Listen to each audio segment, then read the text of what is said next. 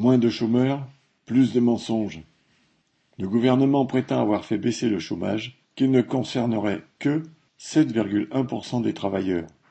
En réalité, ce serait plus de 12% si on tient compte de tous ceux qui n'ont pas pu effectuer leur recherche d'emploi dans les temps et qui sont rayés de Pôle emploi, ou de ceux qui n'ont travaillé que quelques heures.